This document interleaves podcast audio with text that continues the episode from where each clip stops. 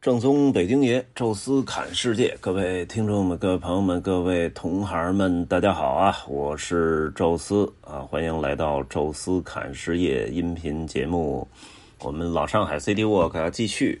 之前呢，有这个听众已经在询问了啊，说因为我们这个新疆的自驾游之后。啊，在音频里也好，在这个带团的时候，我也提到了，就是我在八月底可能要重新再开一个山西，是山西纵贯线，从大同一直走到运城。啊，一个呢是弥补一下上一次没看到的一些景点的遗憾啊，比如广胜寺啊，比如说这个金城博物馆啊，包括晋北地区，上一次就没去啊，所以这一次呢，专门的花个两天的时间来看一看。然后再一个呢，就是把主题呢稍微变更一下。上一次呢是纯粹的啊木结构古建筑的一次大赏，哎，这一次呢在木结构古建筑啊之后啊，我们又加了一个主题呢，叫博物馆啊。所以这次山西的这个旅行当中呢，可能是双主题，哎，有的时候呢是专门去看这种木结构的古建，还有的时候呢几乎是每一天能看一到两个。啊，山西的主题的博物馆，而且类型非常丰富啊，也不光是这种，啊，放着这种历史遗迹的文物的这种东西啊，包括在大同，我们还会看煤炭博物馆，啊，在太原我们会看地质博物馆，啊，会到那个就是陶寺遗址去看真正的那种考古准现场的这种遗址型博物馆，啊，就是不同类型的博物馆吧，我们这一次都要看一看。所以呢，呃，大家敬请期待啊！这两天我正在核算成本，可能在就是我们 CT Tour 的第二天结束之后，也就是大概还有两期音频的时间，呃，今天这一期和明天这一期把这个上海 CT Tour 第二天讲完了，然后我们会插播两期音频来说这个山西，同时还有一个呢是说九月份的自驾游。啊，这经常前边就是又是 CD Walk，又是团队啊，啊，我们又开自驾了。这一次我之前也提过啊，就是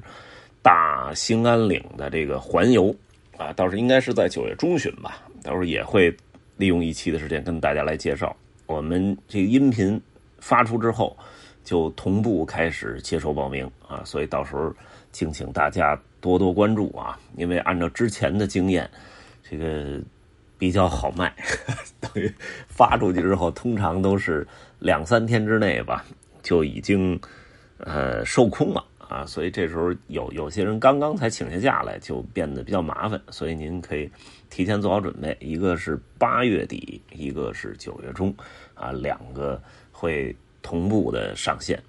那么今今天这期呢，跟大家来聊聊，就是我们上海 City Tour 的下午啊，到底要看什么。我们从那个美罗城出发，就一直在向往前走啊，路过了一下这个赵家浜路啊，那曾经的小河，哎，现在变成了一条特别宽的大马路啊，然后再往前走没多远啊，就进入了一个公园这个公园就叫徐汇公园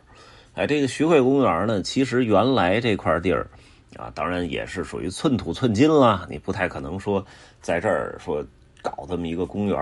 啊，所以在原来的时候呢，是两个特别大的厂子啊，它的一个原址，一个呢是大中华橡胶厂，一个呢是上海唱片厂，这个呢就是我们这期跟大家要聊的啊，徐汇公园的前身。啊，我们先进去的那个是冲南的这个入口啊，这个入口呢特别的显眼，有这么一个标志，就是一个巨大的烟囱。啊，当然，从远处看就知道这烟囱已经肯定是不用了。它不但不冒烟了，而且还做了一些那种艺术性的装饰啊，明摆着就是把它当成一个纪念碑来使了。这烟囱是干嘛的呢？这烟囱实际上就是当年大中华橡胶厂的原来工厂用的大烟囱。整个的工厂啊、厂房啊、什么这些宿舍，基基本就全都拆掉了哈。但是唯独留下了这么一个烟囱，也算是纪念吧。曾经在这儿诞生的，也可以说是我们中国近代民族工业的这么一个缩影啊。因为橡胶这个东西啊，实际上还真的是不但涉及到农业啊，还涉及到就是航海啊，涉及到化学啊，涉及到很多的这个这个这个这个工种吧。工业啊，种这个橡胶树这就不说了，而且最重要的就是咱们中国其实没什么橡胶树啊，主要橡胶树都在热带地区，离我们最近的也是东南亚啊，所以要去那儿。而最早就是说，这橡胶一弄出来，那不叫橡胶，那叫乳胶啊，就是咱们这东南亚买那乳胶枕头、乳胶床垫基本那个不用特别多的加工就可以完成。哎，真正做成橡胶，这叫硫化橡胶啊，这其实还涉及到化工、化学工业的步骤。所以一涉及到化学，这东西就跟有那个武林秘籍似的。哎，你如果不知道啊，那您就。成百上千甚至上万次的这种实验啊，最终才能确定它这配方。但是如果你知道了，可能就那一张纸写了就那么三五个字啊，所以这真是有时候觉得呃非常的艰难啊。尤其这个现在你像美国啊，你甭管那产业空心化也好，什么也好，除了金融之外啊，计算机这些行业，美国最好的其中一个行业就是化学。为啥呀？就是秘方嘛。人家有秘方啊，哪哪怕是可可乐，人家那浓缩浆给你运过来，您稀释完了灌装，然后再卖，那个都不叫钱。人家浓缩浆其实都兑了一百多年了啊，照样还是能卖的挺好。这橡胶也真是我们自己建的中华橡胶厂，这个可真是不容易啊。它的创建年份还挺早，一九二八年，所以到现在为止也将近一百年了哈。最开始啊，这个还做不了轮胎，做什么呢？做出来橡胶做鞋。大家比较熟悉的有一个鞋啊，特别有名，叫回力牌球鞋。这个就是大中华橡胶厂生产的。其实到现在为止啊，这个回力鞋，其实大家到什么淘宝啊，到什么那个商店里啊，其实还能看到啊。这个包括飞跃运动鞋，这个其实都源自。徐汇公园的这个大中华橡胶厂啊，它最早那商标啊是两个钱币，就是古代的那种，就是圆形方孔钱啊，两个钱币摞在一起，所以叫双钱牌回力鞋啊，所以这个还挺有意思啊。那后来做着做鞋已经熟悉了之后，就可以做这个啊轮胎了。能做到轮胎的时候，就说明中国的一个工业水平真正的是往前迈了一步。当然，现在这个徐家汇公园哈，这个你已经看不到工厂的这个痕迹了，只看到一个孤零零的大烟囱。而这大烟囱下面呢，就是徐汇公园的这么一个全景图。哎，它这整个的公园呢，感觉有一点像上海的这种形状啊，就是出起一个尖尖的角，而里边呢，做出了一条那种。小小的小河，而这条小河走起来的形状呢，也特别像，啊，穿过上海的黄浦江的这个流向。我估计是有专门的设计，包括中间有一个环形的广场，就特别像原来老上海的这个上海县城，啊，所以整个的这个造型上看啊，就像是一个上海的城市的一个缩影。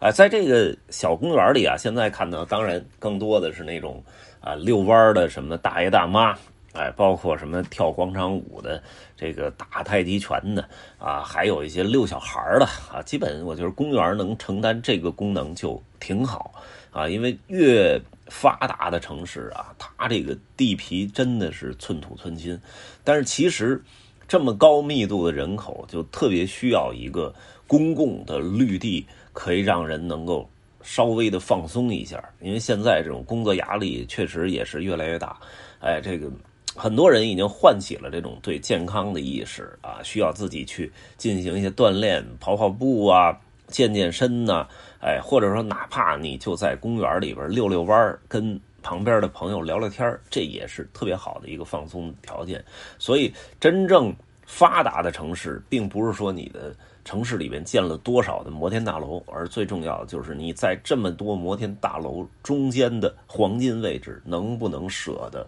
去建一片一片的公园？这一点，纽约的中央公园其实就是一个最好的范例。而现在中国其实很多的大城市也注意到这点了，就是再有这个新的地皮，可能首先想到的是做一个公园。现在北京到处也是啊，尤其是挨着河边什么的，尽可能的多做一些绿地。我觉得这个。是一个好的转折，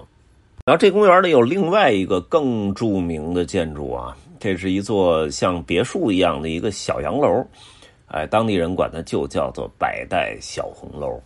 百代啊，大家都知道，这是一个法国的唱片公司，哎，因为这个法国人嘛，那那当然喜欢在法国人比较集中的地方开自己这个。商业啊，所以就把这个百代公司建到了现在这徐家汇公园这位置。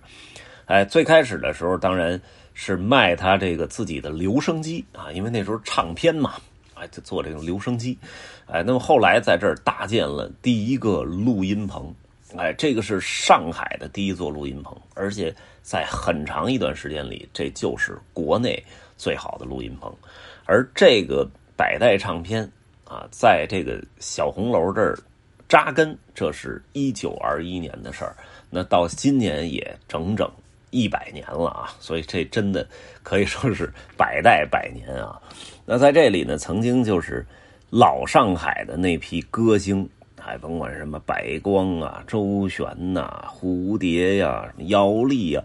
都曾经在这儿灌录过属于他们的唱片。哎，那个时候唱片叫灌录啊。因为用的那个技术跟咱们现在这上网说一传啊，我这喜马拉雅一录音还不一样啊，确实比较繁琐，也比较麻烦啊。然后同时呢，也需要请乐队，然后包括又诞生了一大批的这种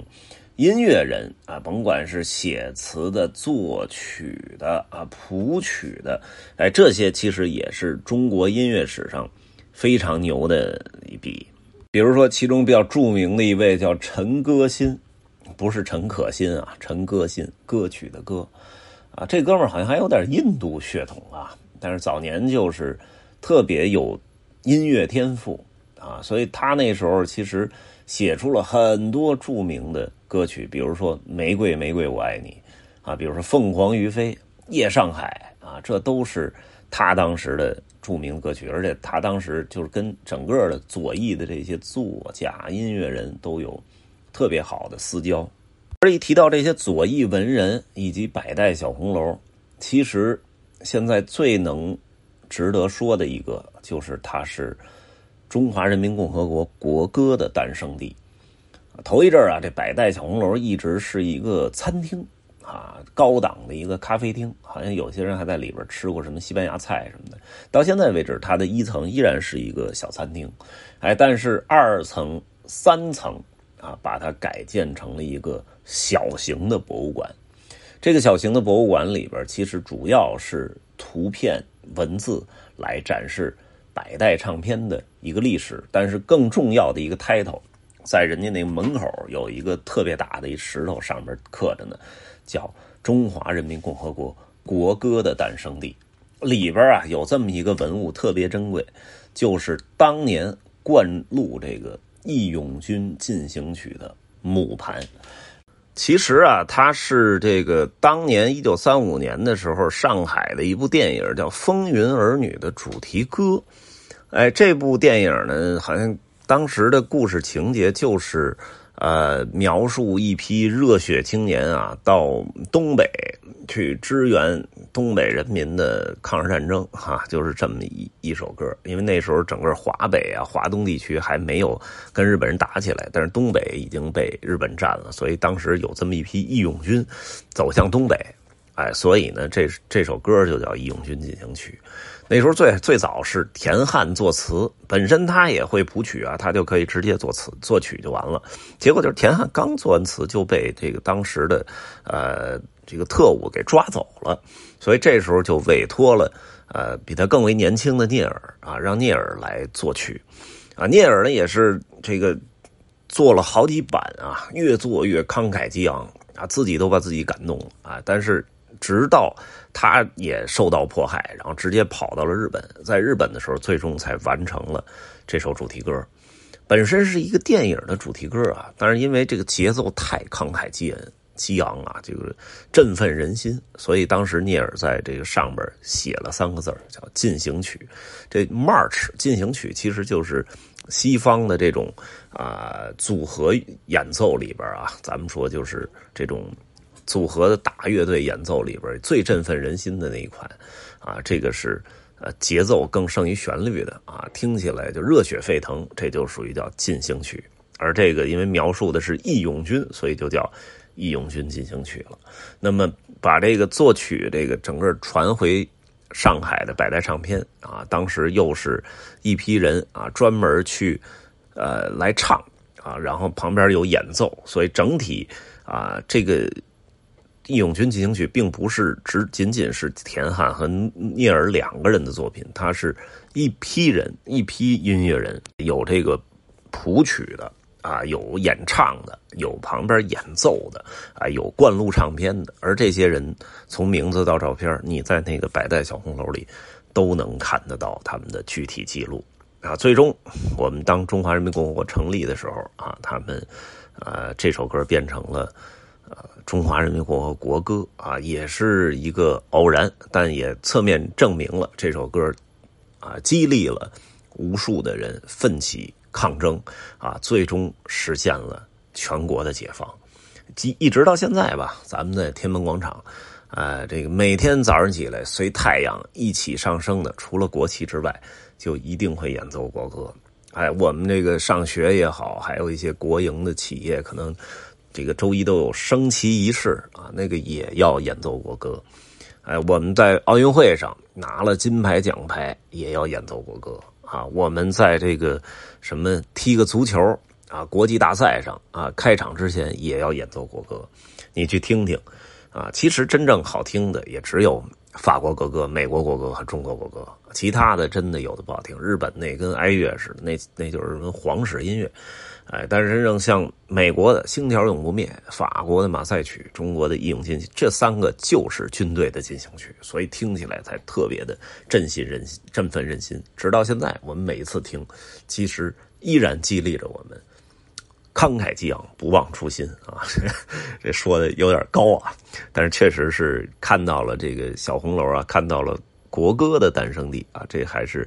呃，我觉得也挺有意义的啊，尤其是在这么一个。特殊的年份里面，哈，那么徐汇公园吧，就跟大家今天聊这么一期。后面呢，我们会走到衡山路啊，会走到东平路啊，然后最后在普希金纪念碑那儿结束啊。这个呢，呃，我们下一期吧，用一期的时间啊，来跟大家来具体聊一聊哈。呃，有什么想说的，欢迎大家在音频下面留言，也欢迎大家啊添加我们的这个。听众群，微信搜索“宙斯”的微信号，这六个字的汉语拼音全拼，加我之后会邀请您入群。也欢迎大家关注抖音号“宙斯侃世界”啊。这一期呢就聊到这儿啊，咱们下期再见。